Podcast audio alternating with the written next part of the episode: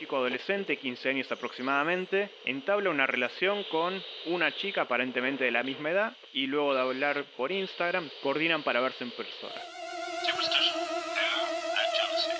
¿Cómo puede ser que me hackeen el WhatsApp si yo no hago nada? Hablamos de las estafas virtuales. fue un hackeo.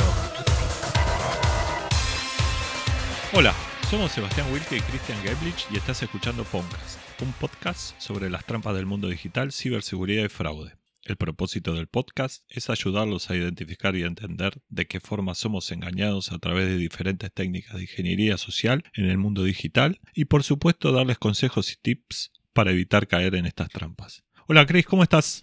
¿Cómo va, Seba? ¿Todo bien? Muy contento. Episodio número 3 en Podcast. Y hoy vamos a hablar sobre, sobre una temática bastante interesante, algo que existe ya hace varios años, pero no pierde auge y no estamos hablando del phishing, estamos hablando del catfish, un nombre parecido, ¿no? En definitiva, catfish es, creo que es bagre, ¿no? En inglés, me parece. ¿Es Bagre? Sí, señor, es Bagre. Así que vam- vamos a hablar un poquito sobre esta temática que puede resultar peligrosa o, o terminar en, en pérdidas económicas o incluso en algún corazón roto quizás si descubrimos que con quien estamos hablando no es realmente quien dice ser. Pero bueno, a ver, vivimos en, en una era donde las redes sociales son una herramienta clave para el relacionamiento con otras personas, ¿no? Nos permite contactarnos con gente que tiene gustos o intereses similares a los nuestros, algún hobby parecido, no sé, que le gusta la misma música, la misma banda. Poder interactuar con ellos, incluso aunque vivan en la otra punta del mundo, ¿no? Eso era algo que antes era bastante complicado. Súper complicado. Antes usaba Twitter para juntarme con gente con gustos parecidos, con gustos musicales parecidos a los que tenía yo, ¿no? Entonces intercambiábamos, che, escucha esto, viste que salió esto, el otro día tal banda tocó en tal lugar. Y está súper bueno porque tenés en la palma de la mano, en este caso en el celular o en una computadora, miles de personas a tu alcance con tus mismos intereses. Exacto, es, es una, una de las grandes ventajas y aparte es súper cómodo porque quizás no tenés que ir a alguna juntada en algún lugar determinado. Pero bueno, así como también tenemos estos pros, también está el lado B, el lado oscuro y es de lo que vamos a hablar en este episodio. Y no sé si recuerdan los oyentes, pero allá por el 2011 salió un programa en televisión en, en el canal MTV, para variar no era de música, llamado Catfish el programa donde la gente se contactaba para saber si con quién estaban hablando, con quién habían entablado una relación online o por teléfono, era realmente quien decía ser. En este programa los conductores eran, a ver, no eran personas especializadas o del palo de la informática o de la ciberseguridad, eran productores, eh, videógrafos, camarógrafos que recopilaban determinada información que les pasaban y hacían un pequeño análisis de la situación buscando googleando nombres, números de teléfono, eh, y bueno, en base a eso iban descubriendo ciertas cosas de la persona en cuestión. A ver, déjame ver si te entiendo bien, Chris. Yo, por ejemplo, entablaba una relación a través de, no sé, telefónica o a través de alguna red social con alguien y no estaba seguro, de alguna manera sospechaba de la, de la persona que tenía del otro lado, ¿sí? Del otro lado del teléfono, por decir algo. Entonces me comunicaba con este programa y le decía, che, yo estoy hablando con tal persona, pero quiero ver si vos podés investigar para decirme si realmente la persona que está del otro lado es quien dice ser. Exacto, es tal cual eso. Eran como investigadores, detectives que contratabas para ver si efectivamente era la otra persona, eh, era, una persona real. Evidentemente era una persona real, pero bueno, no con las características que decía o afirmaba ser. Y bueno, después al final del programa, después de hacer todo el análisis y la recopilación de datos, citaban a las dos partes, al, al estafador y al estafado, para entender los motivos ¿no? de, de por qué habían, había realizado determinada acción. Y los motivos eran súper variados. Iban desde venganza, estafas. Yo, yo te juro que nada, no, no lo veía para ese entonces. eh, creo que ya había dejado de mirar MTV. Pero súper interesante porque de alguna manera te hacían una breve investigación. Igual me imagino que la investigación no era súper exhaustiva, pero en el caso donde llegaban a dar con el alias que tenían del otro lado y los llegaban a juntar, me imagino que estaba bueno el desenlace, ¿no? Sí, Eh, era y me imagino que-.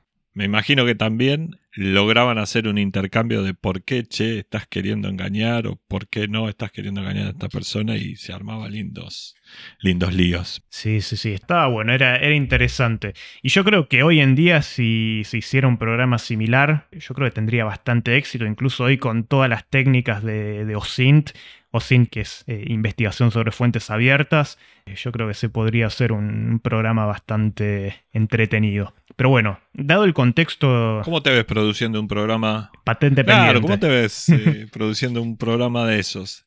Igual yo creo que si bien podrías descubrir muchas más cosas, también vas a tener casos que va a ser imposible darte cuenta de quién tenés atrás, porque hay gente que es muy Y buena sí. tapando, tapando sus pasos, ¿no? Sobre todo en Sí, sí, sí. las redes. No, y aparte con los avances que hay con inteligencia artificial y demás, eh, puede llegar a ser bastante complicado. Pero bueno, a ver, dado el contexto actual, es normal que cada vez desde más chicos tengamos acceso a redes sociales e internet en general. Yo me acuerdo cuando iba al colegio, no sé, en la secundaria, tenía un celular, pero no tenía conexión a internet. Y hoy los chicos de secundaria ya todos tienen un smartphone con internet y hablan por ahí a través de redes sociales. Así que bueno, como decíamos, esto tiene grandes ventajas, pero también tiene peligros asociados. Y no solo para los chicos, sino para las personas adultas también pueden ser víctimas de esta modalidad. Sí, para cualquiera, Chris. Hoy, hoy en día estar atrás de un dispositivo como un celular con la posibilidad de acceder a, a una red social, digamos que lo digital no discrimina por edades, ¿no? Cualquiera puede estar afectado por este, por este tipo de cosas, ¿no? Sobre todo si te tocan algún nervio sentimental, es como que quizás estamos un poquito más vulnerables a caer. Eh, Sí, vos pensá, vos pensá que la mayoría de las redes sociales, bueno, eh, nada, mismo Mark Zuckerberg dijo que había creado Facebook porque no tenía la capacidad de sociabilizar y creó una plataforma para encontrar amigos de forma digital. Hoy mucha gente es así y a la gente le cada día más y más después de la pandemia, creo que le cuesta sociabilizar en entornos físicos. Y por supuesto es más fácil sociabilizar en un entorno digital. Porque Exacto. incluso si no querés mostrar tu cara, no la mostrás, ¿no? Tal cual, tal cual. Les voy a contar un caso cercano sin dar mucho detalle para mantener la, la confidencialidad y anonimato, pero en este caso finalmente, por suerte, no ocurrió nada grave. Pero bueno, el caso es así, un chico adolescente, 15 años aproximadamente, entabla una relación con una chica aparentemente de la misma edad y luego de hablar un tiempo por Instagram, siempre fue por el- la mensajería privada de Instagram, coordinan para verse en persona. El chico este no tenía mucha información de, de la chica, no tenía ni siquiera el número de WhatsApp. Entonces, le comenta al padre que se va a encontrar con esta persona, con esta chica, y el padre decide acompañarlo a la cita porque algo Bien le olía padre. raro. Sí, Muy sí, bien el padre. verdad Un crack. Llegaron al punto de encuentro y pasó un, pasó un tiempo considerable, un par de minutos, y después el chico recibe un mensaje diciendo que eh, no pudo ir al encuentro porque el padre no la pudo alcanzar. ¿sí? O sea, la chica, la chica no asistió. Exacto, O por lo no menos se presentó. le llegó un mensaje. Claro. Y acá, Seba, se me presentan tres posibles situaciones para que debatamos a ver qué podría o cuáles podrían haber sido los motivos. La, la primera situación que se me viene a la mente es si viviéramos en un mundo donde somos todos buenos y no existen los delitos ni nada. La excusa de la chica podría ser tranquilamente válida, ¿no? El padre no tuvo tiempo, no pudo, se le complicó, no la acercó al lugar. Totalmente. Si te digo, es más, si te digo si eso pasaba a principios de los 90, te la recontra recreo. Porque era lógico que pasara una cosa así. Pero ¿qué pasa? Nosotros trabajamos en seguridad. Yo soy desconfiado por naturaleza, Chris. Y si me preguntás a mí, yo voy por otra situación. Yo te digo, hubiese pensado en que la chica en realidad es un abusador de menores y que cuando fue al lugar y vio que el chico estaba con el padre, desistió de avanzar con el encuentro y se fue. Esa puede ser otra situación tranquilamente. tranquilamente. Y hay otra opción, otra alternativa quizás, que es que la chica realmente fue al encuentro, pero al ver que estaba el chico acompañado de otro adulto, se asustó y dijo, no, yo acá por las dudas no me meto, me voy y, le meto la excusa de que no me pudieron acercar, que tranquilamente también podría haber sido. También podría haber sido eso. Sí, digamos que de las, de las tres situaciones, hay dos situaciones que son totalmente normales, que es la- las dos que dijiste vos, Chris, y después está la otra, la que es más rebuscada, o la que tal vez, no sé si es más rebuscada, es lo que tal vez vemos más nosotros, que es esto, ¿no? Que alguien en una red social se hace pasar por un adolescente, por lo que fuera, para, en este caso, para, para cometer algún caso de abuso, ¿no? O extorsión, tal vez. Tal cual. Y bueno, igual independientemente de cuál haya sido la situación, hay que prestar muchísima atención a las personas con las cuales hablamos, cuánto conocemos a esa persona y qué información compartimos con esa persona. Y bueno, en este caso obviamente celebramos la actitud del padre que acompañó al hijo para cuidarlo y, y evitó posible trago amargo o- Sí. o situación complicada. Sí, es más, hasta podría haber sido un encuentro para robarle. eh, sin, sin ir a, a situaciones de abuso, para no ser tan drástico, ¿no? Eh, así que nada, felicitaciones al padre, al padre. Esperemos que todos los padres que estén escuchando esto tengan este tipo de actitudes ante estas situaciones. Chris, ¿y cuál es la definición de catfish?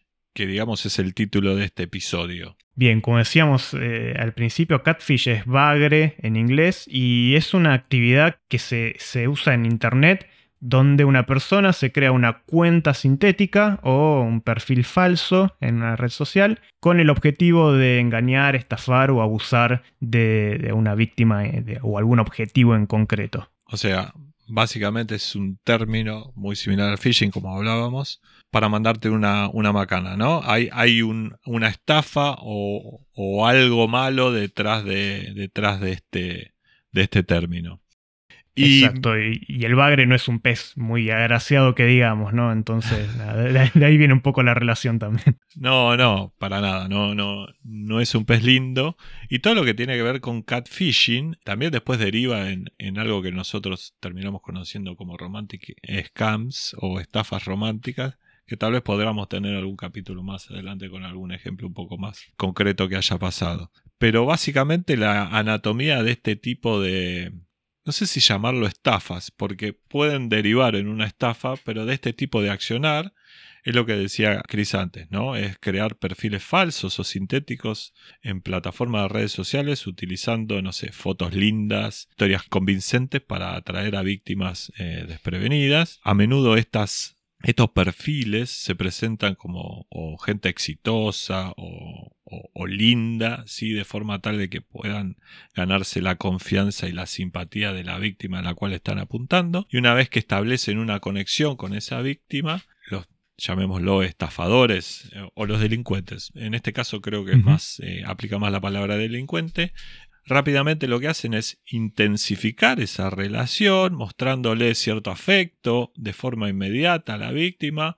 Tal vez si es un- una estafa de romance, le hagan alguna promesa de algún futuro no muy lejano juntos. Por otro lado, no se pueden decir eh, hay algo que es muy común en las, en las estafas estas de romance, que generalmente le dicen a la víctima que están trabajando en el extranjero, que se encuentran en otro país o que tienen una necesidad de afrontar algún tratamiento médico costoso y que no tienen dinero, entonces le genera alguna sensación de urgencia a la víctima y cuando genera esa sensación inmediatamente le piden dinero o alguna información personal, bancaria, para que la víctima les envíe dinero. De esa manera funcionan este tipo de estafas. Bien, bien, bueno. Bueno, si llegaron hasta acá y les gusta, interesa o les sirve todo esto que están escuchando, nos ayudarían un montón calificando el podcast y compartiéndolo con todos sus conocidos. Fin del espacio de chivo. Eh, tenemos, como siempre, Seba, consejos y tips para evitar ser catfisheados. ¿Con Sí, qué arrancamos? Hay un montón. Ah, acá hay un montón, vamos a tener varios minutos con esto. Primero, hay algo que con el tiempo uno va aprendiendo y es, tenemos que analizar detenidamente el perfil de la persona con la que estamos entablando una relación. En nuestro idioma sería hacer un screening completo de la persona que tenés eh, del otro lado, de cualquier tipo de relación que sea, sea telefónica, por redes sociales, lo que fuera, analicemos el perfil, analicemos, veamos qué es lo que encontramos de la otra persona. Un ejemplo, si las imágenes que usa en la red social, si las imágenes de perfil que usa o que postea se encuentran en Google, verifiquémoslo, porque probablemente utilice esas mismas imágenes en otras redes sociales o haya tomado esas imágenes de otra persona y no pertenezcan a él. Para verificar esto, podemos dar eh, clic derecho sobre la foto de perfil y seleccionar la opción buscar imagen en Google o también podemos arrastrar la imagen al buscador de Google y Google nos va a decir si dónde está esa imagen y si es utilizada en, en varios sitios. Probablemente haya el estafador haya o el que hace catfishing haya robado esas imágenes para hacerse pasar por, por otra persona, ¿no? Bien, excelente. Después hay tres tips que nos van a servir también para, para, seguir analizando el perfil de esta persona, pero también nos van a servir para identificar si una cuenta es real o no, por ejemplo, de alguna entidad financiera o, o, lo que sea. Veamos las interacciones que hay en los posteos, ya sea de una empresa, organización o una persona. Veamos qué tipo de interacciones tienen, si es que tienen interacciones, si solo comentan hombres, si solo comentan mujeres, qué tipo de hombres, qué tipo de mujeres, cuáles son esas cuentas, ver también cuántos seguidores tiene, a cuántas personas sigue y también algo interesante es poder ver, por ejemplo en Instagram yo sé que se puede, ver cuándo se creó la cuenta. Si es una cuenta muy reciente, probablemente sea una cuenta falsa. Sí, tal cual. Algo parecido para la gente que compra en, como es con esta aplicación, ¿sí? que compra cosas a través de una aplicación. No, no, quiero decir el nombre. Vieron que uno hace cierto screening del vendedor de uh -huh. la cosa que querés comprar. Bueno, hay que hacerlo exactamente lo mismo. Nosotros nos fijamos si tiene muchos artículos vendidos, cuándo se estableció, si es un comercio premium o no. Bueno, algo parecido tenemos que hacer en las redes sociales con la gente que empezamos a entablar conversaciones, porque eso nos va a dar un dedito para arriba, para el medio, para abajo, eh, sobre la autenticidad del perfil con el que estamos comenzando a hablar. Otro tip que podemos ver es, eh, podemos usar el nombre de usuario de Instagram, ¿no? Para ver si, por ejemplo, ese mismo usuario existe en otras redes sociales. Si no lo encontramos, ¿qué hacemos, Chris? Puede que sea la única, la única red que tenga esta persona, no sería raro, pero bueno, si vemos que existe en otras redes con un perfil totalmente distinto, empecemos a sospechar. Totalmente, totalmente. Yo hasta te diría que lo descarto. Sí. Sí, sí, sí. También podemos buscar, si tenemos la dirección de correo electrónico o número de teléfono, lo podemos buscar en Google y podemos ver si aparecen otras cuentas relacionadas con esos datos que nos, nos proporcionaron o de alguna manera conseguimos, ¿no?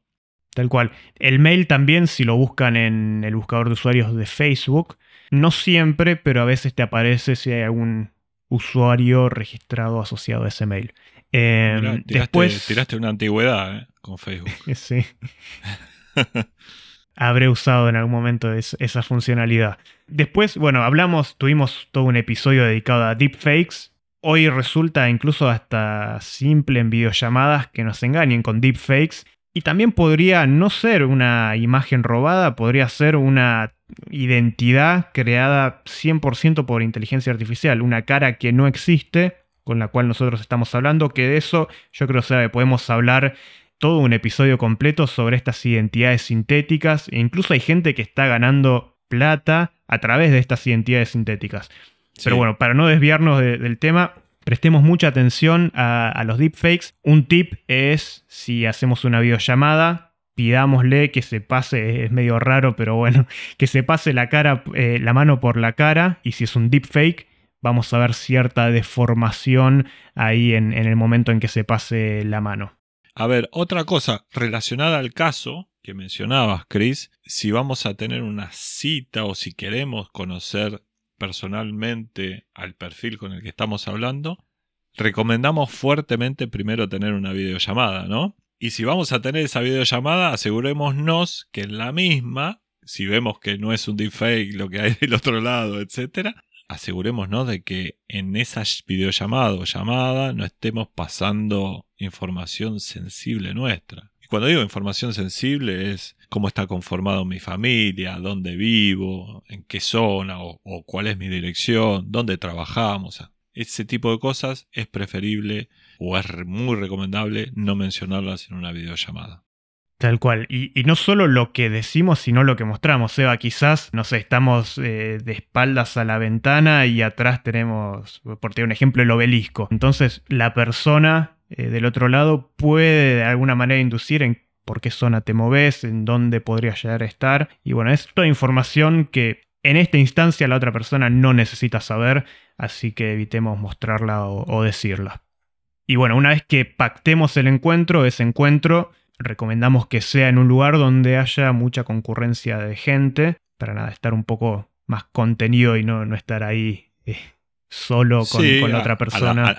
A, la buena de Dios. O, o- Exacto. o emplear esas técnicas. A ver, eh, es muy común que las chicas cuando van a tener una cita lleven a una amiga.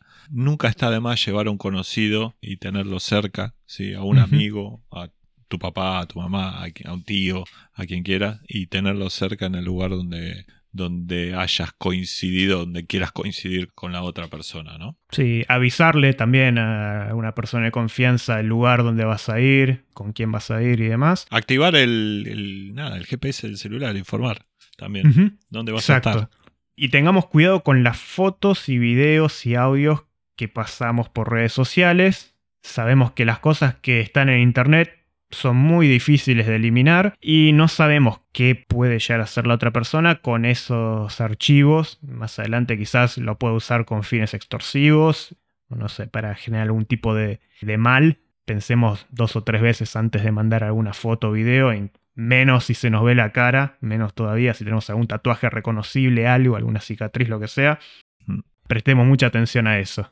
Exacto. No solamente cuando compartimos, sino cuando posteamos cosas. Tengamos mucho cuidado con las cosas que posteamos, con qué mostramos de nuestras vidas o de nuestras familias o de nuestros, no sé si pensamientos, ¿no? Pero dentro de las redes sociales. Porque hoy toda esa información, si bien es parte de la huella digital que nosotros elegimos dejar, esa información hoy puede ser tomada por cualquier persona y con las herramientas que tenemos hoy para generar información o para generar algún tipo de fin de, de extorsión es terrible. Así que nada, es información muy con- valiosa.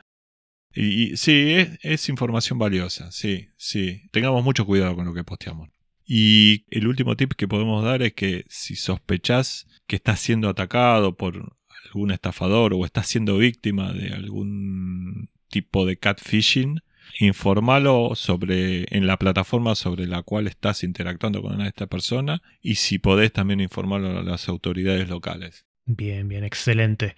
Bueno, hasta acá el episodio número 13 de Poundcast. Como siempre decimos, síganos en nuestras redes sociales, nos encuentran en Twitter o X y en Instagram como Poundcast-OK, PWNcast-OK. Ahí nos pueden dejar consultas, inquietudes, si sufrieron algún cuento del tío, alguna estafa, ustedes, familiares conocidos, y nos lo quieren compartir para que lo analicemos en los próximos episodios súper bienvenido. Así que estamos, Seba. Otro capítulo más, otro episodio más. Eh, mi nombre es Sebastián, me acompaña Chris. Nos volvemos a encontrar en dos semanas para seguir hablando de fraudes, hackeos, estafas y cómo podemos proteger. Un abrazo, Nos. Vemos. Chao chau.